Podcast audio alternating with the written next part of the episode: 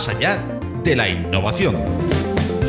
Un espacio sonoro patrocinado por Open Expo para estar al día de la innovación tecnológica abierta.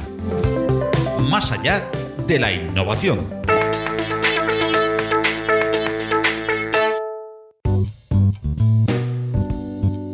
En esta edición de Más allá de la innovación, miramos hacia la Luna y disparamos hacia ella, metafóricamente, con uno de los referentes en innovación y en una de sus formas más disruptivas, el Moonshot Thinking. Hablamos con Iván Bofarul. Iván Bofarul es Chief Innovation Officer en ESADE, profesor de innovación en programas corporativos de la misma escuela y autor de Moonshot Thinking, transforma la innovación disruptiva en una oportunidad, un libro que ofrece una nueva metodología para la innovación y la transformación, publicado por ARPA Editores. En los últimos años ha diseñado e impartido programas de innovación disruptiva para empresas y emprendedores en Silicon Valley, en colaboración con la Singularity University. También ha sido codirector durante varios años del Challenge for Business Innovation del El Bulli Foundation y ESADE. Anteriormente fue asesor para estrategia global en la Georgetown University, primero full time y después eh, como visitante. Iván Bofarul es ponente habitual sobre innovación disruptiva y sobre el futuro de la educación,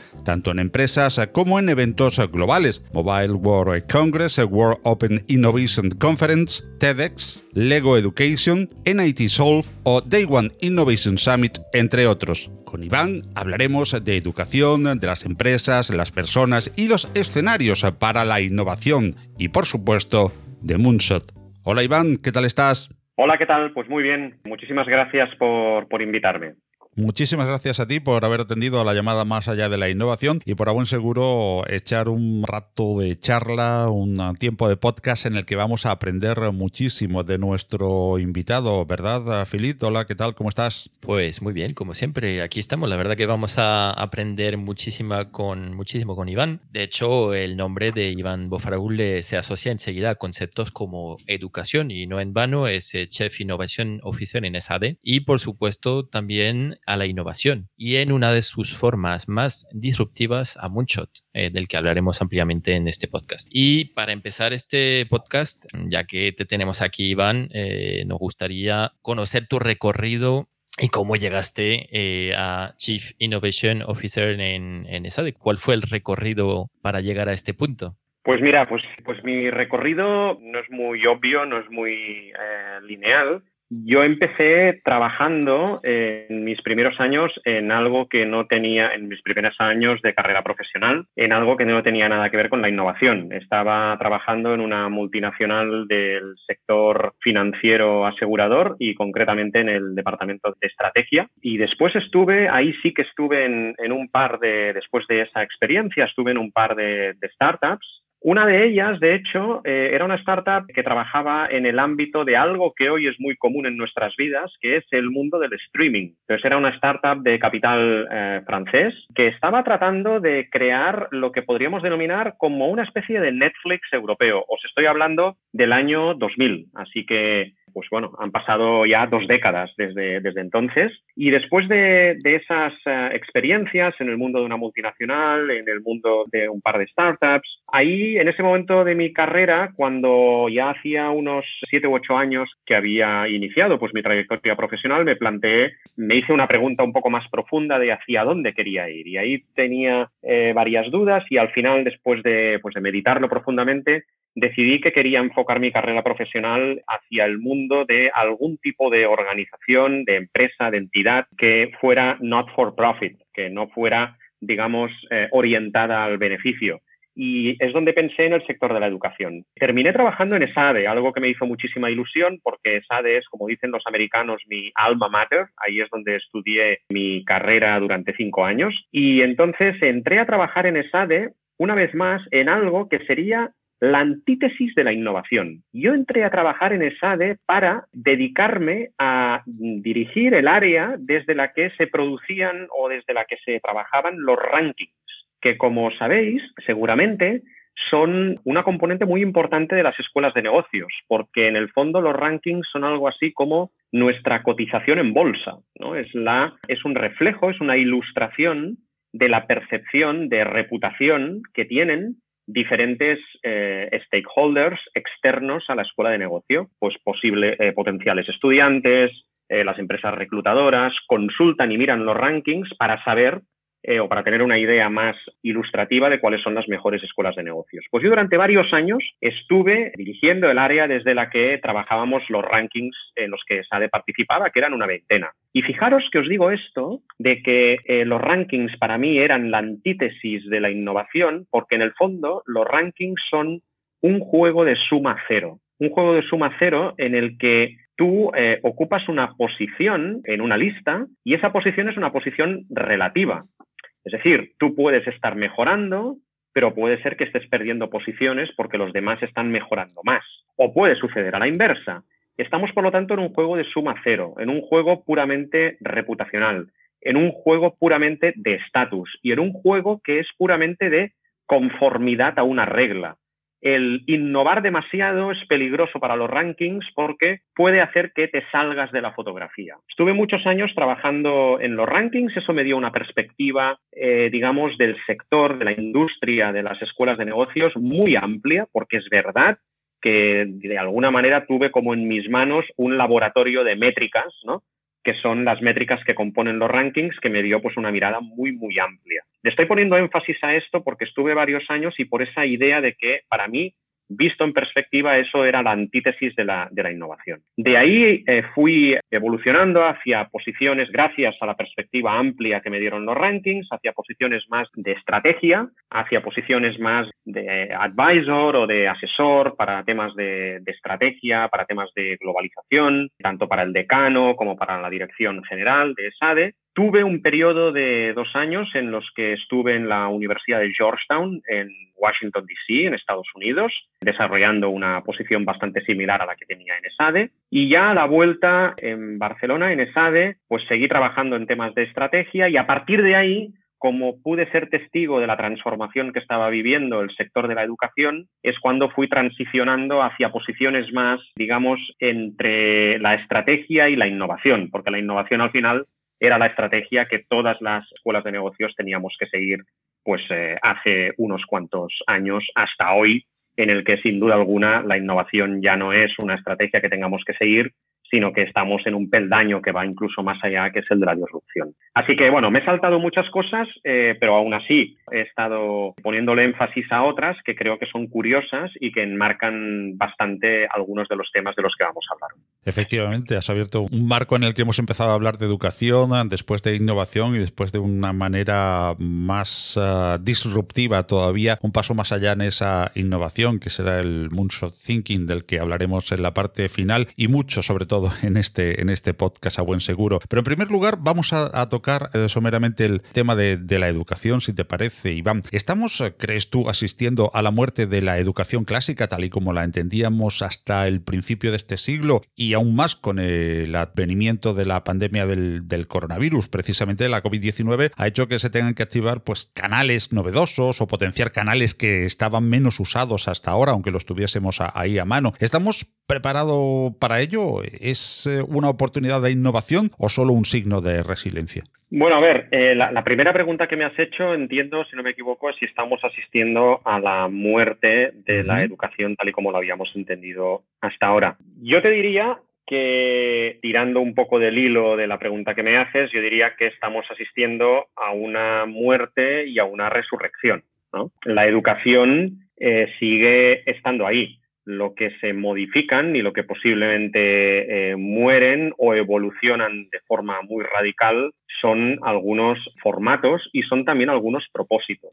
Yo la pregunta que me haría, ¿vale? La pregunta que me haría es ¿de qué hablamos cuando hablamos de educación? Porque en la educación eh, existen muchísimas componentes. Eh, en la educación existe una componente que es la de el acceder y obtener conocimiento nuevo. Entonces, una de las preguntas que nos podríamos hacer es cómo esta componente se ha visto modificada en estos últimos años y cómo se podría modificar en los próximos años de acuerdo con la evolución de algunas de las innovaciones que estamos viendo en este sector. El conocimiento hasta ahora era algo a lo que no podíamos acceder, entre comillas, eh, libremente. Sin embargo, hoy podemos acceder al conocimiento que transmiten los mejores profesores del mundo. de una forma relativamente rápida y fácil y por lo tanto podemos decir que el conocimiento en términos económicos se nos ha comoditizado, ¿no? Es de fácil acceso, rápido acceso, se nos ha desmonetizado, es decir, acceder al conocimiento es rápido, fácil y, entre comillas, barato.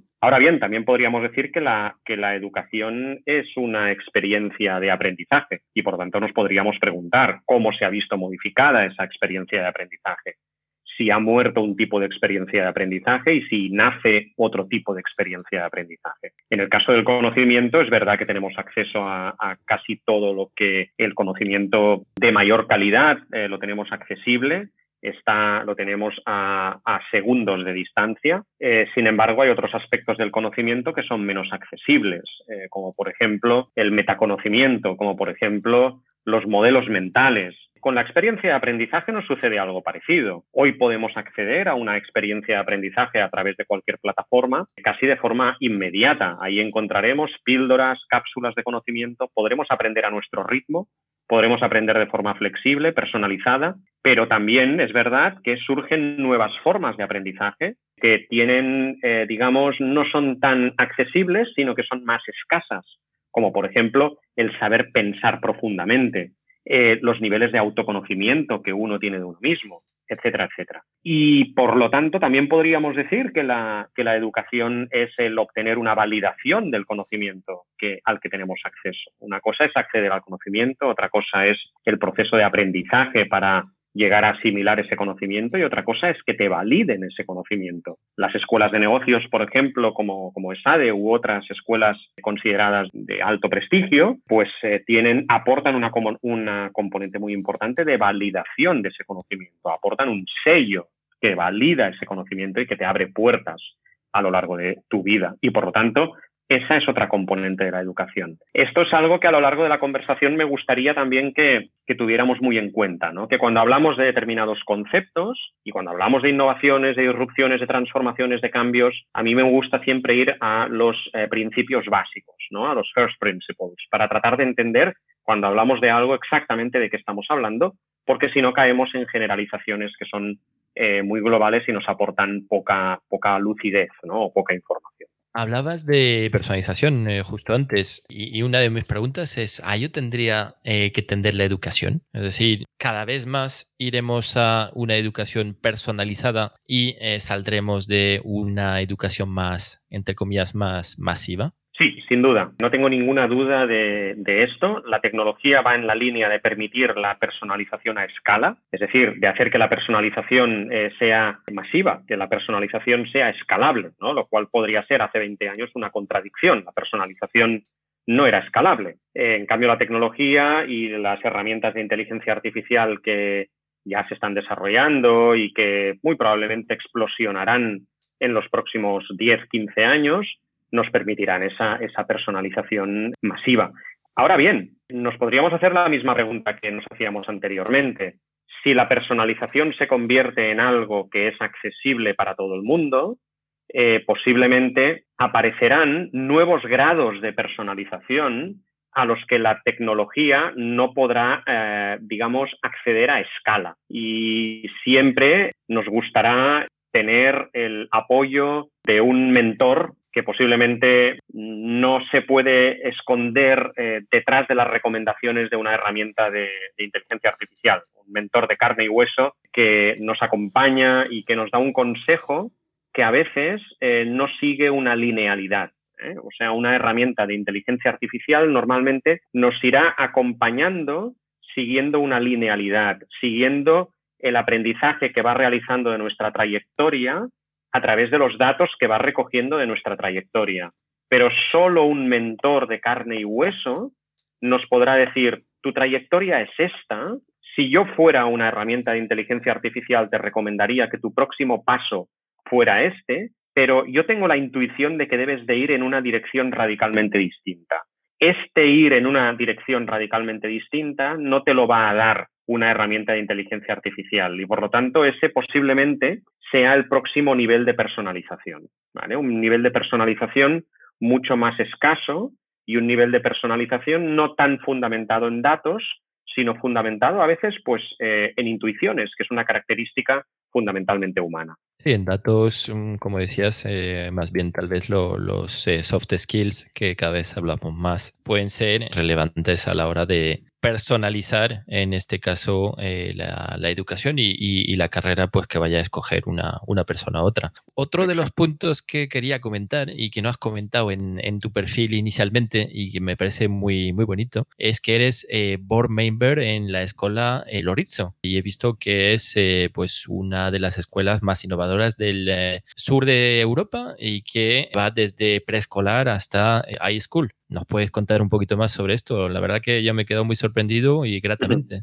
Bueno, pues sí, tengo, tengo además que, decir que ahí hay un, hay un pequeño sesgo. Estoy en el board de la escuela, es verdad. Hay un pequeño sesgo y es que mis dos hijos van a esa escuela, mis dos hijos Dante y Galileo, con lo cual ahí hay un elemento de, bueno, como decía, ¿no? de, sesgo cognitivo y de, y de, confirmación del sesgo. ¿no? Es decir, eh, tengo ahí eh, un interés en que la escuela vaya bien, en que la escuela sea muy innovadora. Eh, os lo digo también para compartir toda la información con la, con la audiencia. Entonces, sí que es verdad que bajo mi punto de vista es una de las escuelas más innovadoras, fundamentalmente porque es una escuela que precisamente ahonda mucho en ese nivel de personalización de la, de la educación y trata de que cada niño pueda desarrollar su característica única. Y esto es algo que conecta con alguno de los aspectos que comentaremos a lo largo de la conversación y que cuando hablemos de Moonshot Innovation, cuando hablemos de innovaciones disruptivas, va a ser algo que va a volver a aparecer. Y es la idea de que nos estamos adentrando en un tipo de, eh, sociedad, eh, algunos dirían, ¿no? Pues eh, en un paradigma, ¿no? Que es una de esas palabras machacadas desde, desde, hace unos 15 o 20 años.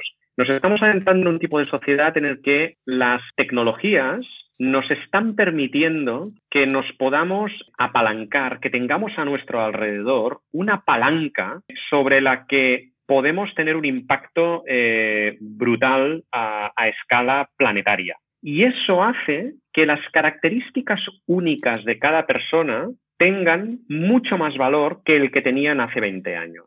Es decir, cuando yo estuve eh, incluso estudiando en la universidad, cuando yo estudiaba en ESADE, uno de los valores más relevantes era el de la conformidad, era el de estar dentro de unos márgenes, el de no moverte demasiado de esa fotografía en la que te pudieran identificar fácilmente como un eh, alumno, un antiguo alumno de, de, ESADE.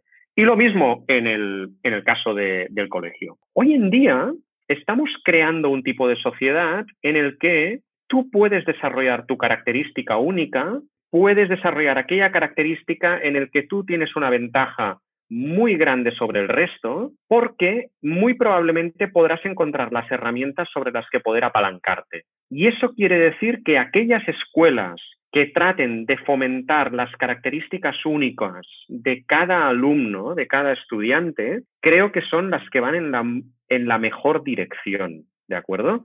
Entonces yo creo que esto es algo que en el caso de esta escuela de la que hemos hablado es algo que se trabaja bastante bien. Y por eso creo que, entra dentro de la categoría de una de las escuelas más innovadoras. Hemos hablado de tecnología, Iván, hemos hablado ya de innovación, que será el siguiente bloque, y hemos, eh, digamos, introducido muchísimos eh, conceptos eh, como la personalización y una visión a lo que puede ser, bajo tu punto de vista, esa, esa educación del futuro. ¿Las llamadas ECTEX están ayudando realmente a esa personalización y a esa innovación o tienen mucho de, marketing alrededor. No, no, no. Yo creo que, bueno, tienen marketing y es bueno que tengan marketing porque de esta manera pueden eh, darse a conocer, pero, pero la SEPTEC eh, están teniendo un impacto importante y yo creo que las EdTech van a modificar radicalmente el panorama de la educación. Claro, aquí volveríamos eh, un poco a, uno de los principios de los que hemos hablado antes, ¿no? Eh, deberíamos ir por partes y deberíamos ver distintas categorías de, de EdTech para distintos propósitos. ¿De acuerdo? No es lo mismo una EdTech que esté transformando o revolucionando la forma de acceder al conocimiento que una EdTech que esté transformando o revolucionando la forma de de acceder a, a microcredenciales ¿no? y por lo tanto a, a microsellos o a microvalidación de pequeñas cápsulas de conocimiento. Por ejemplo, en estos momentos la EdTech que ha levantado más fondos por parte del capital riesgo en los últimos dos años es una EdTech que se llama Masterclass, masterclass.com, que sería algo así como el Netflix de la educación. Es una plataforma en la que tú puedes acceder a cursos eh, de aproximadamente unas 6, 7 u 8 sesiones de personas que son muy conocidas a, nivel mundial en diferentes ámbitos de formación con diferentes temáticas, ¿de acuerdo? Pues puedes realizar un curso de cinematografía con Natalie Portman, puedes realizar un curso de economía con Paul Krugman, puedes eh, realizar un curso sobre liderazgo con Howard Schultz, el fundador de Starbucks, eh, etcétera, etcétera. O sea, yo creo que tienen ahora mismo un centenar de cursos aproximadamente, tienen un modelo de suscripción y por lo tanto, una vez más, insisto, este sería un ejemplo de una EdTech que está transformando la manera como accedemos al conocimiento. Lo hace muy accesible, a un nivel de calidad muy elevado, con un nivel de, yo creo que en el mundo de la educación uno de los aspectos que se va a modificar radicalmente en los próximos años es lo que yo le llamo el momento interface, en todas las industrias, cuando se produce olas de disrupción, hay un momento en el que hay un momento que es el momento interface, es el momento en el que la experiencia de usuario da un salto que es 10x o 20x o 30x. Y a partir de ahí es como una cascada que va, que va provocando eh, nuevas olas disruptivas. ¿no? A partir de ahí va de bajada de alguna manera. Se produce un ritmo de adopción que es prácticamente el 100%. Yo creo que en la educación veremos un momento interface en los próximos años, provocado por mejores técnicas de producción, provocado por la realidad aumentada, por la realidad virtual, etcétera, etcétera. En este caso, esta Tech Masterclass tiene un nivel de producción que es muy parecido al de eh, Netflix o al de cualquier productora de eh, Hollywood. Eh, sería muy diferente si habláramos de una tech como, por ejemplo, The Grid, que es posiblemente la líder en el ámbito de la microcredencialización, ¿vale? Y por lo tanto, una tech que hace un esfuerzo para que tú puedas validar todo el conocimiento que tú obtienes a través de distintas plataformas y a través de distintas eh, fuentes de conocimiento. Por lo tanto, una vez más, eh, mi mensaje, eh, digamos, grueso es que las EdTech están transformando y van a transformar de manera muy radical todo el panorama de la educación y yo no me imagino a ningún incumbente, a ninguna organización, a ninguna institución académica existente, no me imagino a ninguna universidad que no esté colaborando con EdTech en los próximos eh, cinco años. Y la segunda cuestión que os comentaría es que cuando hablamos de EdTech, pues ahí, como os decía, deberíamos eh, acotar cuál es el propósito de la educación que estas EdTech están eh, transformando para bien. Sin duda, muchas de estas EdTech morirán en el camino por la naturaleza de las dinámicas de creación y de destrucción de las propias startups. Seguramente que de cada 10, 9 no estarán dentro de 5 o 10 años, pero sí que en distintos ámbitos de la educación habrá alguna EdTech que habrá tomado alguna posición prominente y predominante en los próximos 5 o 10 años. Muchas gracias, Iván. De hecho, yo mientras estabas hablando estaba apuntando muchas cosas. Eh, he entrado en masterclass.com, de muy buena pinta, la verdad, por 16,67 euros al mes y tal. Eh, eh, lo, lo, lo, que he estado, he estado cotillando. Y la verdad que yo creo que ya, gracias a ti, han ganado, no sé si tienes un código de affiliate, pero... No tengo un código de nada. Lo único que sé es que ellos en los últimos dos años han recibido más de 200 millones de, dólares de inversión de capital riesgo. Eso les da mucho músculo de, inversión. No tengo ningún interés eh, en, en, Masterclass, pero sí que las inversiones en capital riesgo en el, el sector del EdTech es algo que sigo muy de cerca por la naturaleza de mi trabajo directivo en ESADE y considero que son un muy buen predictor de cuáles son las potenciales empresas disruptivas en el ámbito de la educación en el futuro. Son muy buen predictor porque el capital riesgo invierte sobre todo ahí donde divisa eh, transformaciones muy radicales que puedan ser realmente disruptivas. Y por lo tanto, eh, bueno, pues es interesante el seguir la pista de esas, de esas inversiones. Pues muchísimas gracias. Hemos hablado de DeadTech y, y ahora cómo vamos a pasar en hablar pues, de innovación pura y dura, pues me gustaría seguir en el mundo de las XTech, ¿no? Con las FinTech, las LegalTech, las AgroTech, las GreenTech. A ver, realmente, pues como estabas comentando, van marcando eh, tendencias en innovación, pero ¿qué sectores eh, realmente son los más innovadores o que están más avanzados eh, sobre los otros en España, Europa o a nivel mundial? A ver, eh, hay un sector que sin duda eh, está sufriendo ahora mismo una transformación muy radical por razones obvias, que es todo el ámbito del comercio electrónico. Hemos visto en los últimos años cómo, hay perdón, en los últimos meses, cómo se ha producido un salto que sin la pandemia posiblemente ese salto se habría producido de manera gradual durante siete u ocho años. ¿no? Entonces yo creo que hay algunos sectores que se han visto forzados a ser radicalmente innovadores, ¿no? Y uno de ellos es el sector del consumo y, por lo tanto, eh, toda la vertiente de comercio electrónico dentro del sector del consumo. Y ahí podemos ver muchísimos casos y muchísimos ejemplos que seguramente todos los eh, vivimos en el día a día. Yo lo que os diría es que hay dos sectores que no están dimensionados adecuadamente en cuanto a su nivel de transformación, que son precisamente el sector de la educación y el sector del healthcare, el sector de la salud. Estos dos son los dos sectores que en cuanto a, dejadme decirlo de esta manera, ¿eh? porque son sectores fundamentalmente not for profit, pero dejadme decir que en volumen de negocio, ¿vale? Son los dos sectores más relevantes. Son sectores eh, de trillones de dólares que son los dos más relevantes que existen en el mundo. Y en cambio son dos sectores en los que el nivel de digitalización, de transformación y de innovación en los últimos años ha sido más bajo. Y por lo tanto, yo creo que son los dos sectores en los que existe más potencial de transformación, porque son industrias que nos afectan y nos tocan transversalmente a todas las personas en todo el planeta en nuestro día a día y donde hay un margen de mejora muy, muy, muy elevado. Entonces yo me quedaría un poco con ese mensaje. Es verdad que existen otras industrias en las que hemos visto transformaciones más relevantes en estos últimos años, como el caso del e-commerce que os comentaba, pero sin embargo considero que el gran margen de mejora está en la salud y en la educación. Y en el sector de e-commerce, eh, la verdad que, ha, crecido muchísimo. Yo creo que el primer crecimiento fuerte del e-commerce eh, aquí en, España, pues ha salido a través de eh, Bybip, que, fue uno de los, bueno, Ben Privé, todas las ventas privadas, Bybip, etcétera, que, hicieron un, fuerte empujón del e-commerce y, ahora mismo con, con, este periodo que estamos viviendo ahora, estamos viendo un segundo empujón bastante fuerte. Exactamente. Y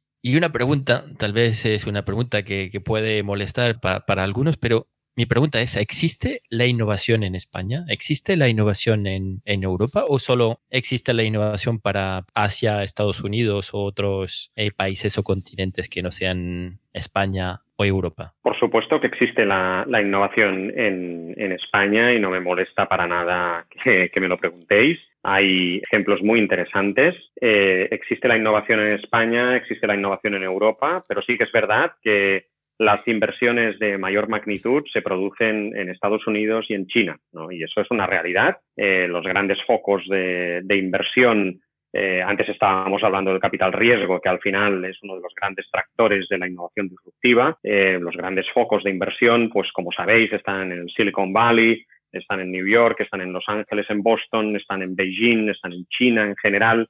En Europa tenemos algunos eh, focos como Londres, Berlín, París y después en un segundo nivel, pues eh, Ámsterdam, Barcelona, Estocolmo, también Madrid, pero es verdad que las magnitudes eh, son menores ¿no? cuando estamos hablando de, del ecosistema emprendedor e innovador europeo. Entonces, por lo tanto, respondiendo a, la pregunta, a, tu pregunta, por supuesto que existe la innovación en España y en Europa y hay ejemplos eh, magníficos. Solo os voy a dar uno y para no dar un ejemplo típico de una startup de Barcelona o de Madrid, os citaré una de Valencia, una startup que lidera un eh, chico que se llama David Pistoni, que junto con un equipo maravilloso, que creo que ahora ya son eh, bastante un equipo bastante numeroso, están desarrollando el proyecto de Hyperloop de Elon Musk en, en España. Su empresa se llama Celeros Hyperloop y para mí es un ejemplo de innovación, entre comillas, moonshot, innovación que es radicalmente transformadora, innovación que modifica los fundamentos de una industria, en este caso la industria del transporte, y que se está produciendo en España y que a veces no somos conscientes de que tenemos emprendedores de este, de este calibre en nuestro país y a los que hay que apoyar y a los que hay que magnificar y a los que hay que darles protagonismo y notoriedad para que se conviertan en los héroes de nuestra sociedad. Pues mira, ya, ya me ha apuntado el nombre de David, ¿vale? Para, para contactarle y, yo creo que sería muy interesante que desde el podcast pudiésemos entrevistarle sobre el tema del proyecto Hyperloop para, para, aquí, para España. Como comentabas, es verdad que eh, a nivel de inversión, las inversiones que hay fuera de, Europa, en Asia o Estados Unidos, son brutales. De hecho, eh, creo que era en estos días, ¿no? Que tenía que salir a bolsa, eh, bueno, el IPO de Ant Group, que está Jack detrás y que se retrasó y hablaban, no sé si llamarle millonada de, de, dólares, ¿no? Pero era, era brutal, ¿no? El, el, tema económico que realmente aquí en Europa pues muchas veces eh, cuesta, ¿no? Cuesta tener la, la financiación y cuesta tener los apoyos. Y hablando de, de, innovación, te voy a hacer preguntas sobre eh, empresas españolas. Zara, Mercadona, Telefónica, ¿para ti son empresas innovadoras? Bueno, eh, me has mencionado tres y posiblemente eh, tendría, tendría que responder a cada una de ellas por separado. ¿vale? Entonces, por, supuesto que son como mínimo hay dos de ellas que te puedo responder que desde mi punto de vista, que no es un punto de vista en el que resida la verdad, evidentemente, es mi opinión. Mi opinión es que Zara y Mercadona son dos empresas muy innovadoras. Telefónica es una empresa que ha abordado la innovación desde perspectivas muy interesantes y que las podemos comentar ahora porque entronca mucho con la idea de los moonshots. No la calificaría en su conjunto como una empresa innovadora, ¿vale? O muy innovadora. A ver, Zara es una de las empresas más innovadoras que ha habido en el mundo en los últimos 30 años. Zara para mí es un ejemplo de una empresa que ha introducido una innovación 10X, una innovación moonshot. Zara es la empresa que ha logrado transformar las cadenas de valor de la industria textil en un mayor nivel de magnitud, eh, solo comparable a la transformación de la cadena de valor que produjo IKEA en la industria del mueble.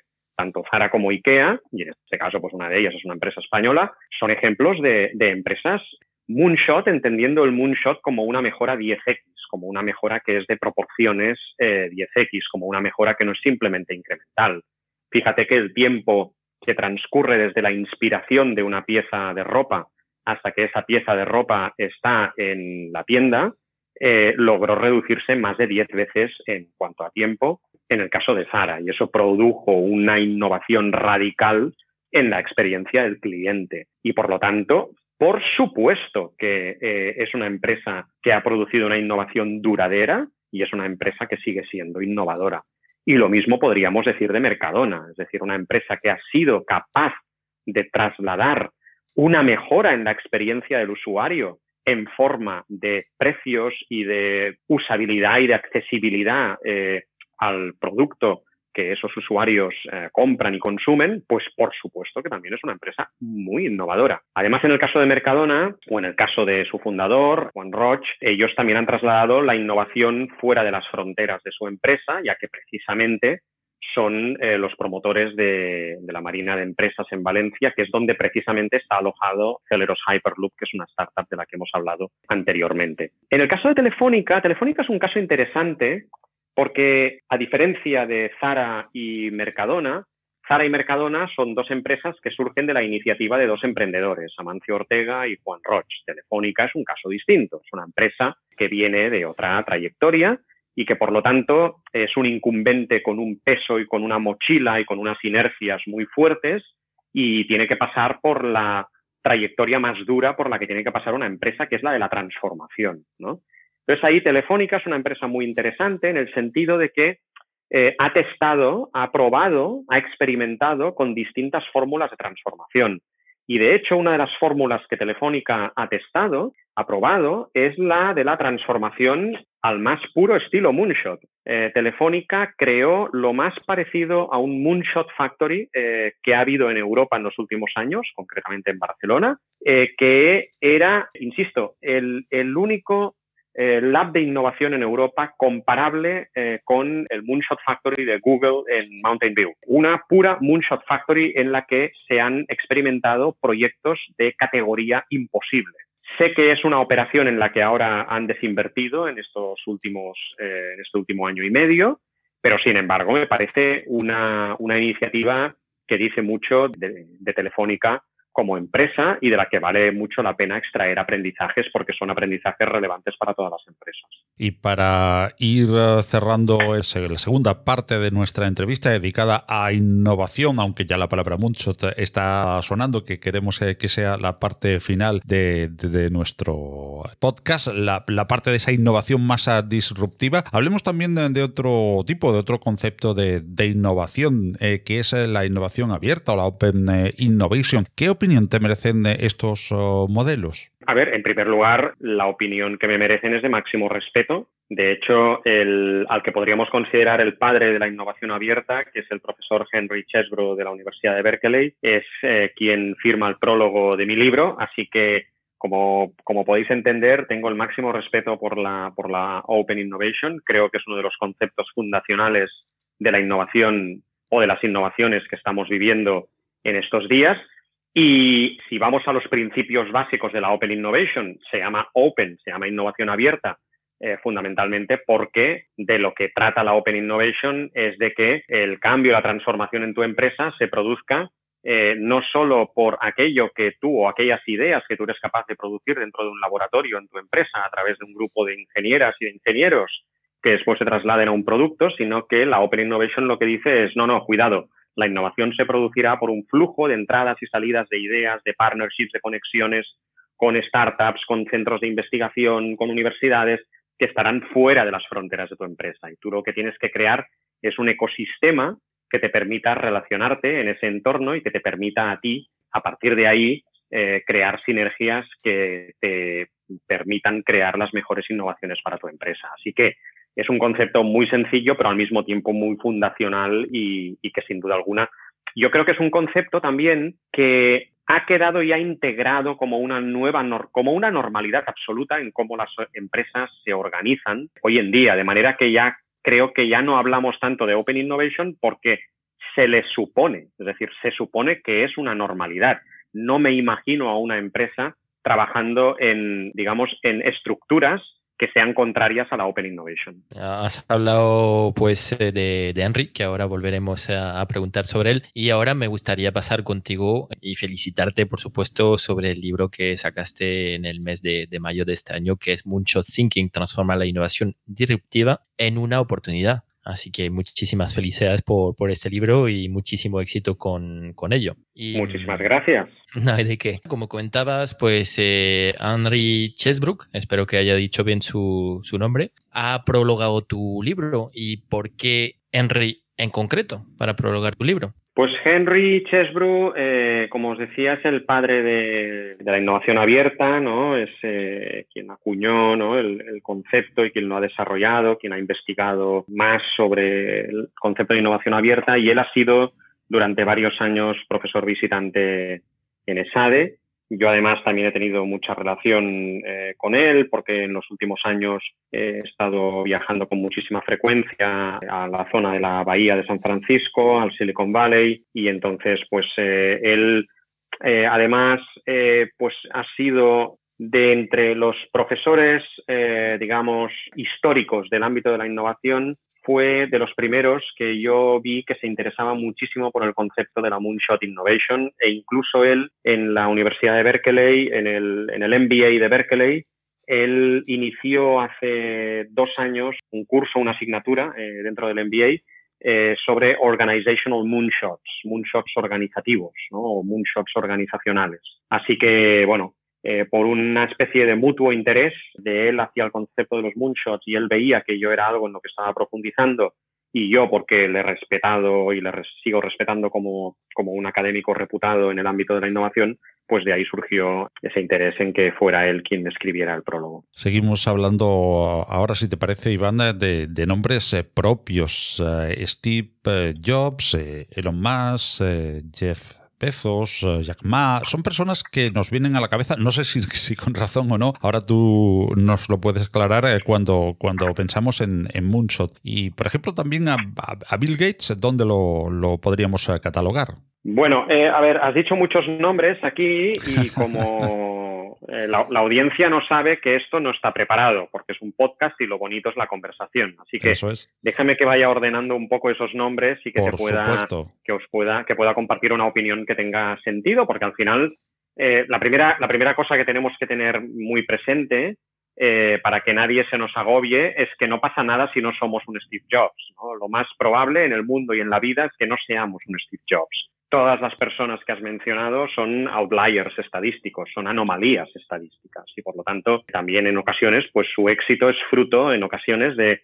combinaciones, de conexiones, de casualidades, también de mucha persistencia, también de mucha resiliencia, también de eh, pues esto, perseverar acerca de ideas muy específicas, pero que son sobre todo anomalías estadísticas, ¿no? Y, hay una hay muchísimas posiciones válidas de, de, autoestima como emprendedor o como innovador que no te llevan necesariamente a ser, un Steve Jobs. Ahora sí, yo, te, yo lo que os diría es que eh, pensando así eh, un poco entre líneas eh, y conectando algunas de estas personas que habéis mencionado, yo creo que hay una característica bastante común en todos ellos.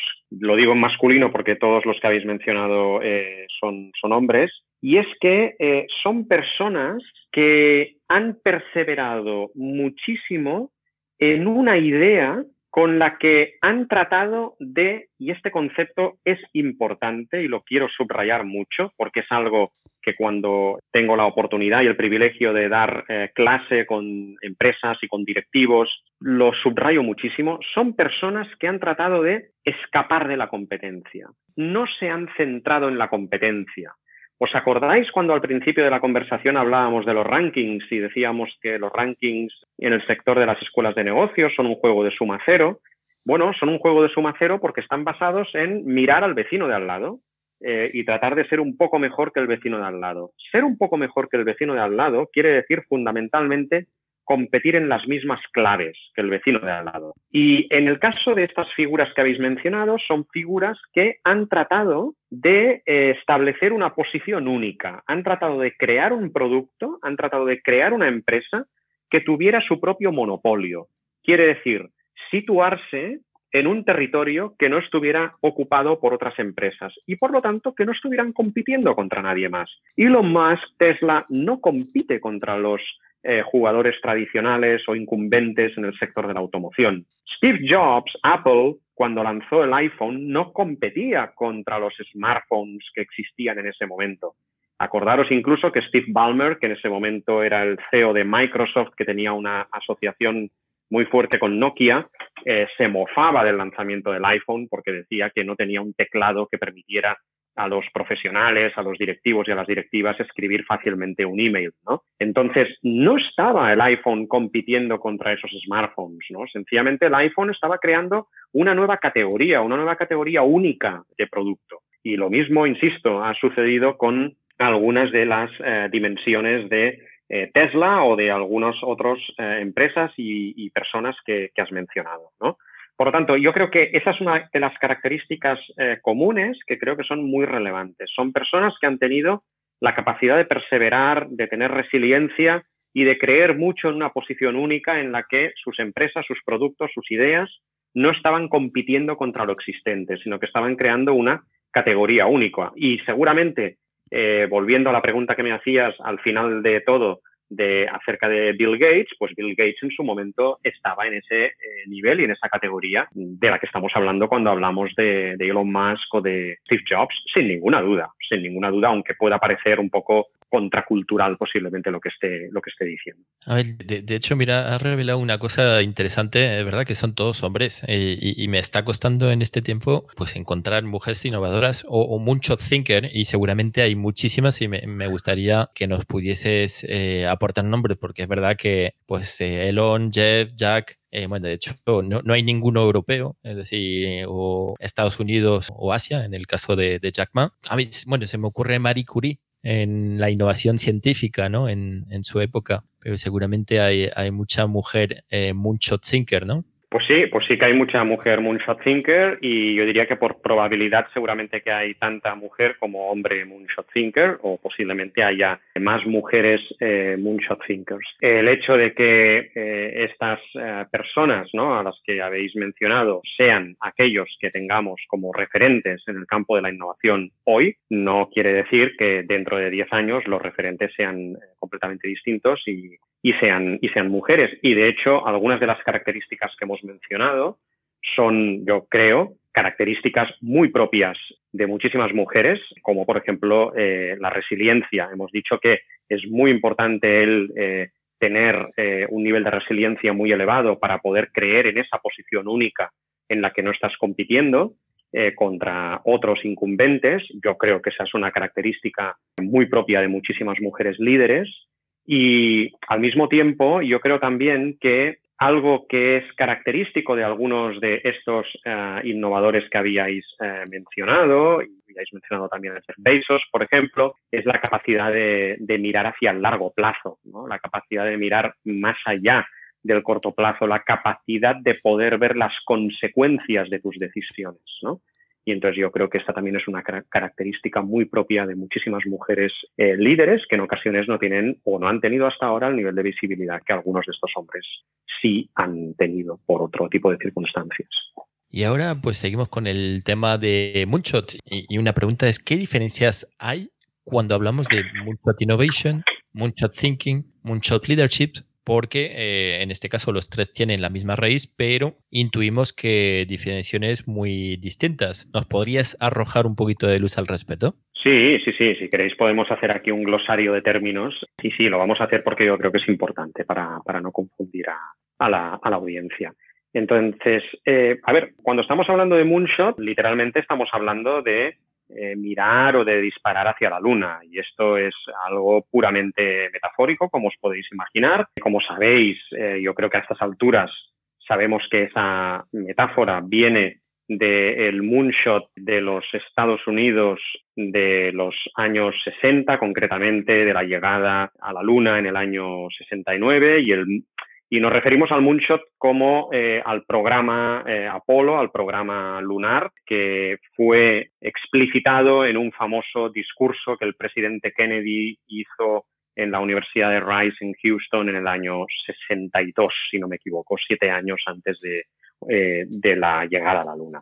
Cuando hablamos de moonshots, estamos hablando de, proyectos que son radicalmente innovadores, que miran a largo plazo, eh, sobre los que no vemos los resultados inmediatamente en el corto plazo y que son radicalmente transformadores y con impactos a veces que van mucho más allá de nuestra propia industria. Cuando hablamos de moonshot thinking, Estamos hablando de un modelo mental, estamos hablando de una forma de pensar, estamos hablando de un eh, hábito que consiste en tratar de imaginar una mejora de magnitud 10x, es decir, de multiplicarla por 10, cada vez que estemos pensando en una mejora incremental. Yo siempre digo que cuando hablamos de moonshot thinking tenemos que imaginar que estamos utilizando unas gafas de realidad aumentada, no de realidad virtual. La realidad virtual sustituye la realidad por algo que no es la realidad, es decir, por algo imaginario. En cambio, la realidad aumentada lo que hace es añadir una capa de información a la realidad que ya existe. Yo siempre digo que el moonshot thinking es ese modelo mental que nos permite añadir una capa de información, una capa de información que consiste en hacernos la pregunta de ¿y si pudiéramos llegar a esto?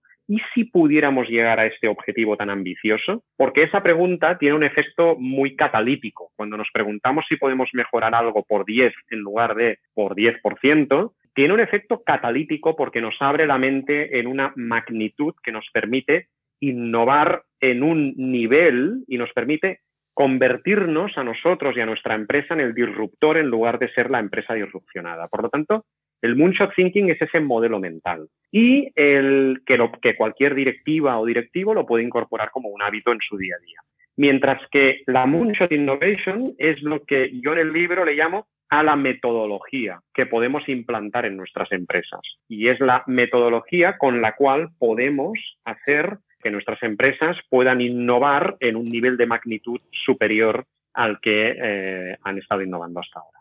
Bueno, precisamente en nuestro podcast, en Más allá de la innovación, hicimos una pequeña píldora introductoria al uh, Moonshot uh, Thinking y nos, uh, bueno, nos íbamos incluso mucho más atrás eh, de las misiones eh, Apolo, a ese lanzamiento del proyectil a la Luna que estuvo en la imaginación de Julio Verne, ¿no? Con, eh, con aquel viaje de, la Tierra a la Luna. Pero bueno, esa fue nuestra, nuestra pequeñísima aportación, que por supuesto simplemente es una introducción a quien le recomiendo comentamos a nuestros oyentes es evidentemente este libro del que estamos hablando también eh, con Iván Bofarrul. En este libro precisamente, Iván, nos comentas 12 eh, hábitos eh, para transformar la, disrupción en oportunidad. ¿Nos podrías resumir para los oyentes de más allá de la innovación estos hábitos? Sí, por supuesto. Y ahí os voy a dar voy a compartir con la audiencia eh, lo que en estos momentos estoy haciendo, ya que como me haces esta pregunta, acabo de coger de mi biblioteca eh, mi propio libro para acordarme de cuáles son esos 12 hábitos, porque el hecho de haber escrito un libro y hablar de 12 hábitos no quiere decir que yo me acuerde automáticamente de los 12. Así que, así que bueno, eh, tengo ahora el libro en mis manos y por lo tanto voy a, voy a tratar también de priorizar, si os parece. ¿no? Entonces yo, hay, hay un hábito al que le doy muchísima relevancia y que, y que es el, hábito número uno ¿no? en, esa, en esa lista para transformar la disrupción en oportunidad, que es la idea de dedicar tiempo a pensar. Yo creo que esto es algo a lo que las organizaciones y sobre todo las directivas y los directivos de grandes organizaciones hemos perdido el hábito, hemos perdido el hábito de pensar bien, hemos perdido el hábito de pensar profundamente en nuestras decisiones estratégicas. Y creo que este es el primer hábito que tenemos que recuperar. Antes hablabas de un personaje que es Bill Gates. Él, cuando todavía eh, estaba en Microsoft, instauró algo así como algo a lo que él le llamaba el Think Week, ¿no? La semana de pensar. Y ese era un periodo sabático que él mismo se atribuía, en el que se retiraba de la empresa, se llevaba un montón de libros y ahí tomaba notas de lo que leía, de lo que pensaba y volvía con ideas estratégicas renovadas. Yo recomiendo que cualquier directiva o directivo que nos esté escuchando, cualquier emprendedor emprendedora que nos esté escuchando, que haga una asignación proactiva de un tiempo para pensar en sus agendas, ya sea en, en Google Calendar, en Outlook, donde sea, haced una asignación proactiva, que puede ser de 20 minutos al día o puede ser de una hora a la semana, que cada uno haga la asignación que crea que, puede hacer, porque al final tenemos la presión del día a día. Pero haced, por favor, una asignación de tiempo a pensar y que eh, esa asignación mm, esté asociada a una repetición, de manera que se vaya produciendo un efecto de interés compuesto, se vaya produciendo un efecto en el que puedas ir elaborando sobre lo que has pensado anteriormente, porque si no será eh, flor de un día y no generará ese efecto, insisto, de interés compuesto, que es el que nos interesa que genere el pensar y el pensar bien. Otro hábito que me parece muy relevante y que cito eh, en el libro es la idea de mirar, la idea de ir del futuro hacia el presente en lugar de ir del presente hacia el futuro, que es lo que sabemos hacer habitualmente. Cuando hablamos de, Moonshot Innovation y cuando hablamos de innovaciones disruptivas, en el fondo lo que queremos es situar el futuro en la agenda del presente. Lo que nos resulta más fácil hacer es, partiendo de la posición presente, partiendo de nuestros productos, partiendo de nuestros activos, partiendo de nuestros clientes que nos generan más beneficio. A partir de ahí, ¿cómo diseñamos el futuro? Eso es lo que sabemos hacer mejor. El problema es que el futuro, especialmente en el momento en el que vivimos, en el momento en el que nos ha tocado vivir, que es apasionante, el futuro no es una extrapolación lineal del pasado. De manera que si nos dedicamos a hacer extrapolaciones lineales, tenemos la seguridad de que vamos a terminar muy lejos de ahí donde el futuro se encuentre dentro de 10 o 20 años, que yo no lo sé porque no tengo una bola de cristal. Lo que sí que sé es que si seguimos esa extrapolación lineal, quedaremos muy, muy, muy alejados de donde esté el futuro. Y por lo tanto es bueno que imaginemos distintos futuros y que de, desde esas opciones de futuros retrocedamos hacia el presente para trabajar en base a esas potenciales opciones de futuro. Este sería un poco el segundo hábito, ir del futuro al presente en lugar de ir del presente al futuro. El tercer hábito que me gustaría comentar es que hoy en día cualquier empresa en los próximos 10 eh, años ya sea el sector eh, que sea, cualquier empresa se va a convertir en una empresa tecnológica.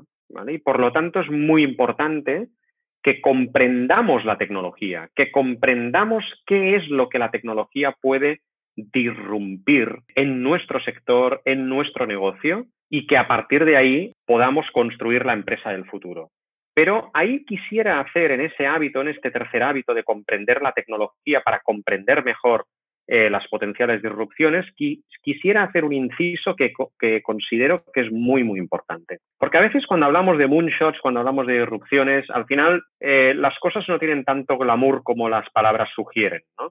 Y yo creo que hay algo de lo que nos olvidamos frecuentemente y es que la tecnología en el fondo es el facilitador y que por lo tanto, cuando yo os estoy diciendo que es importante comprender la tecnología antes de que la tecnología nos comprenda a nosotros, es muy importante para comprender la tecnología que comprendamos bien a nuestra empresa y que comprendamos bien cuál es nuestro modelo de negocio. Porque solo si comprendemos bien cuál es nuestro modelo de negocio, Solo si comprendemos bien cuáles son las distintas componentes de nuestro modelo de negocio, podremos descubrir si hay alguna componente de nuestro modelo de negocio que sea, por ejemplo, digitalizable o que sea fácilmente disrupcionable por alguna tecnología exponencial que esté creciendo a nivel de adopción muy rápidamente. Solo es si comprendemos bien nuestro modelo de negocio que podremos evaluar si la tecnología podrá tener un impacto mayor o menor.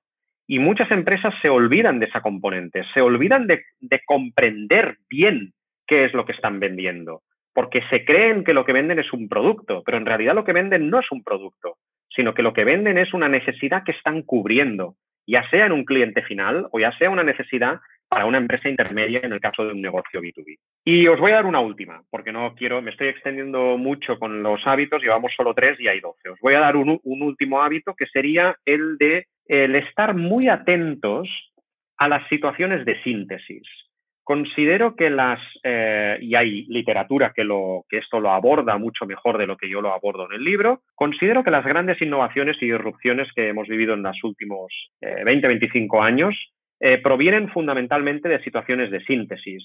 Esto no va de tener una bombilla que se enciende de repente eh, y a partir de ahí implementamos una idea ganadora. En primer lugar, porque ideas tenemos todos y todas y al final eh, la implementación es lo que distingue a la innovación de la no innovación. Y por lo tanto, es muy importante el hecho de que antes hay otros y otras que lo han intentado y que en ocasiones los que finalmente aparecen en un podcast como este, cuando antes citabais a distintas figuras, son aquellos que han sido capaces de sintetizar ideas que otros han intentado y con las que han fracasado o totalmente o parcialmente. Y eso lo vemos en muchos ámbitos que son eh, con los que, mm, digamos, estamos en contacto a diario, ¿no? Cuando hablamos de, por ejemplo, de eh, Google, que sigue eh, obteniendo el 90% de sus ingresos a través de Google Search, a través de, su función de búsqueda, a través de su algoritmo de búsqueda, pues evidentemente antes de Google ha habido otros buscadores. Y por lo tanto, eh, Google llega a donde llega porque sus fundadores son capaces de realizar una síntesis de lo que antes ha existido. Y así sucesivamente, en el caso de Facebook, pues no es la primera red social, como todos sabemos, fue posiblemente MySpace, la red eh, social más importante eh, antes de Facebook, etcétera, etcétera. En cualquier industria en la que han existido innovaciones muy relevantes, se ha producido una situación de síntesis y, por lo tanto, es muy importante como hábito, y es un hábito a introducir en esa componente de pensar y pensar bien, el eh, introducir el saber sintetizar lo que otros y otras han hecho antes.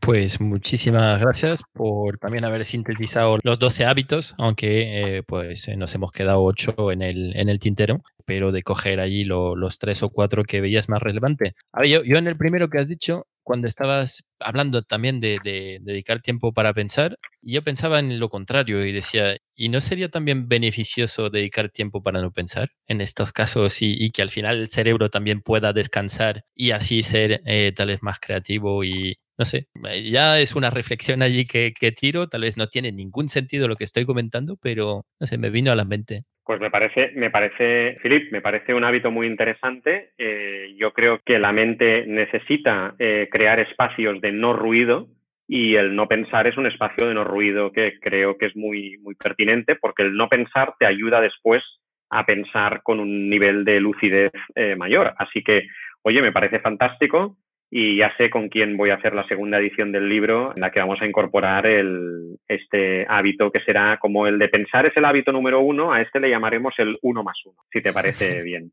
Y por lo que comentabas antes de que nos hemos dejado ocho hábitos, bueno, y lo que has dicho lo digo y o sea, te lo digo muy en serio, ¿eh? me parece muy interesante lo que dices. Y los ocho hábitos que nos hemos dejado, pues bueno, por supuesto los dejamos para que, para que la gente se pueda ahora mismo, después de esta, este podcast haya una auténtica avalancha de seguidores de Más allá de la innovación que estén comprando eh, mi libro. Ese, esa es la, es el propósito de dejar a ocho hábitos en el tintero.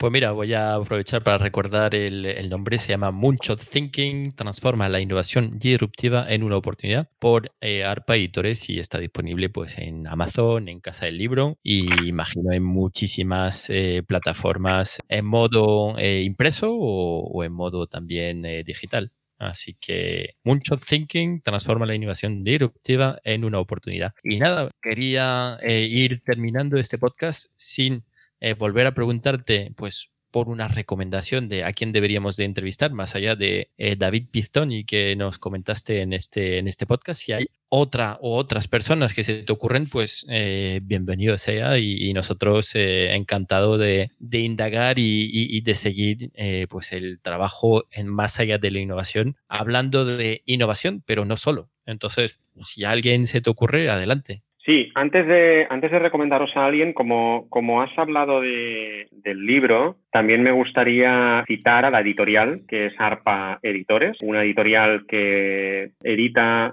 publica y edita libros de una grandísima profundidad intelectual y que por lo tanto, por las palabras eh, que estoy comentando, para mí es un auténtico honor desproporcionado que hayan podido incluir a pues, este libro entre, entre su catálogo. Es una editorial pequeña, muy innovadora también, y insisto, de un nivel de profundidad que creo que es muy relevante en este momento en el que eh, en ocasiones nos guiamos muchísimo por la superficialidad de los contenidos.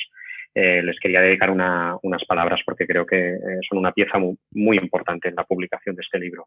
y en cuanto, a la, en cuanto a la recomendación, Dejaremos, decía, decía Iván, antes de la, recomendación, permíteme en las notas del programa, por supuesto, un enlace a, tu libro y también, eh, ya que lo dices, eh, pues a, la editorial para que puedan eh, los oyentes también observar, aparte de, tu libro, que tendrá lógicamente en las notas del programa un papel principal, pues al, catálogo de la, de la editorial. Fantástico, fantástico. Yo me, habéis pedido que os recomiende a una entrevistada o entrevistado para el próximo programa. Y también me gustaría haceros una recomendación sobre una de las líneas que posiblemente no, no, hemos tenido la, oportunidad de abordarla suficientemente a lo largo de la, conversación. Entonces, la, la recomendación sobre a una persona a quien pudierais entrevistar, yo os citaría a Jorge Calvo. Él es también autor de un libro sobre Moonshot Innovation, pero tiene una característica que lo distingue muchísimo de mi tipología de experiencia y creo que puede aportar una visión muy complementaria. Él lleva muchísimos años instalado en Japón, ha sido directivo de una empresa japonesa durante muchísimos años, altísimo directivo, y ahora mismo él es eh, profesor en una universidad de Japón, inversor, y mentor y asesor de eh, startups eh, eh, de todo el mundo mm, con su perspectiva de Japón y de Tokio. Yo creo que Japón es un país al que en estos momentos de muchísima innovación en estos últimos 20 años basada en Silicon Valley, a Japón se le ha infraponderado. Y yo creo que hemos perdido la capacidad de estar atentos a lo que sucede en Japón, que es mucho y muy interesante y de muchísima solidez desde el punto de vista tecnológico y desde el punto de vista de las tecnologías que podríamos denominar deep tech, las tecnologías más eh, duras. Yo creo que Jorge, desde ese punto de vista, puede ser muy iluminador eh, para, vuestro, para vuestro podcast. ¿vale? Bueno, pues si esa recomendación os parece bien y me permitís, me gustaría dar eh, una recomendación para la audiencia, un tema, como os decía, que yo creo que quizás no hemos abordado eh, suficientemente. Y es que eh, hoy estamos viviendo en un mundo en el que parece que todas las decisiones que tomamos en el seno de nuestra empresa o en el, en el seno de nuestra organización tienen que estar totalmente dirigidas por los datos. Y cuando vemos ejemplos de empresas que triunfan hoy, pues vemos empresas como Netflix. Y nos cuentan ¿no? que una de las bases de Netflix es el que ha sabido eh, activar lo que podríamos denominar la rueda de los datos, es decir, eh, tener a, muchos eh, clientes que, les permite tener muy buenos datos, que les permite que los algoritmos funcionen mejor, que permite, por lo tanto, dar un mejor servicio al cliente, que por lo tanto hace que vengan más clientes etcétera, etcétera. Es tener empresas muy centradas en datos, muy centradas en algoritmos. Y estoy seguro que el 99% de la audiencia estará pensando en, este momento en esa línea. Yo también os diría que las grandes innovaciones, como decíamos antes, se basan en tener posiciones muy eh, únicas que en ocasiones son muy contrarias al mainstream. Y para ser contrarias al mainstream, en ocasiones las innovaciones no tienen que estar necesariamente soportadas por los datos, porque los datos miran hacia atrás, miran hacia el pasado. Y por lo tanto ahí animaría a las innovadoras y a los innovadores que existan dentro de, que estén escuchando este podcast, a que piensen también, además de tomar decisiones informadas por los datos, que también piensen en crear sus propias historias, que también piensen en ese punto de atrevimiento que a veces va más allá de los datos porque en ocasiones ahí es donde encontrarán esa innovación en la que serán capaces de ver o de crear una posición que otros no hayan visto antes y que por lo tanto ahí puedan crear una innovación que sea desproporcionadamente buena con respecto a lo que todo el mundo ve, que es lo que los datos dicen. Lo que los datos dicen, todo el mundo lo ve. Los datos se han convertido en una commodity la estrategia basada en datos hoy en día es una commodity. El arte es cómo después eso lo implementas y el arte también es cómo a partir de ahí creas una historia que nadie antes ha contado. Pues, pues muy interesante, muchísimas gracias. A ver, yo, yo escuchando, escuchándote hablar, me, vienen a la mente muchísimas cosas y, reflexiones también y, y, cosas, digo, ¿y existirá, por ejemplo, la retroinnovación? A ver, hablabas de, de innovación mirando hacia, hacia el futuro. Bueno, había uno de los hábitos que era del futuro hacia el presente. Hay una innovación que es del presente hacia el pasado y realmente que podamos sacar innovación del pasado y no del futuro. Bueno, eso. ahí, ahí, entraríamos ya en el guion de, la película Back to the Future, ¿no? Regreso al futuro, ¿no? Y, y bueno, pues eh, bueno, en realidad, gran parte de la innovación Moonshot en ocasiones se basa en escenarios de ciencia ficción, en preguntarse lo que hoy no es posible, en preguntarse y si esto fuera posible. Cuando pensamos en innovaciones Moonshot, pensamos en innovaciones que tienen un riesgo de mercado cero. Es decir, la conducción autónoma, el driverless, tiene un riesgo de mercado cero. Si logramos que funcione, tendrá un nivel de adopción del 100%. Eh, los ascensores tienen un nivel de adopción del 100% y si no es del 100% es porque alguien tiene claustrofobia en todo un ascensor. Pero el ascensor tiene un nivel de adopción del 100%. La conducción autónoma, en el fondo, surge del mismo dilema de la sensación de falta de control por parte de los humanos. Cuando se implementó el ascensor, me imagino que al principio nos daba la misma sensación de falta de control. Llegó un momento en el que ya no había ascensoristas, yo me acuerdo cuando era pequeño que todavía existían. Yo tengo 46 años. Me acuerdo que cuando era pequeñito todavía en algunos edificios había ascensoristas. La conducción autónoma eh, surge de una pregunta que es de ciencia ficción. ¿Qué sucedería si retiramos al humano del volante de manera que podamos eliminar al 100% los accidentes de tráfico? Hoy eso no es posible todavía a un nivel de fiabilidad que seamos capaces de aceptar psicológicamente. Pero hubo un día en el que eso fuimos capaces de hacerlo con los ascensores. Fuimos capaces de automatizar el ascender de un piso a otro de un edificio.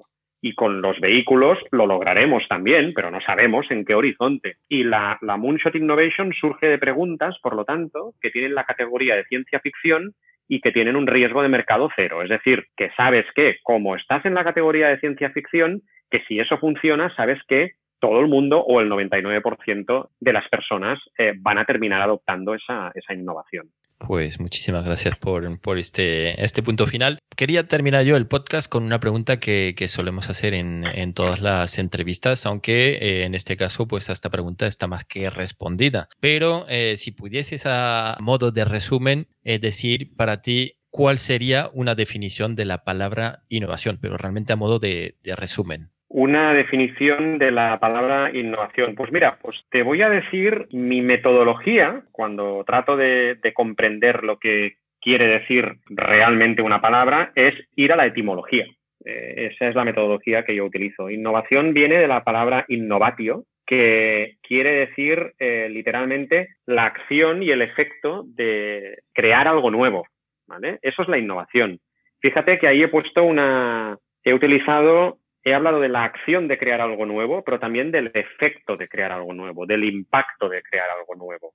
Y eso es importante. La innovación no se queda en el laboratorio. La innovación llega, entre comillas, a su destino final.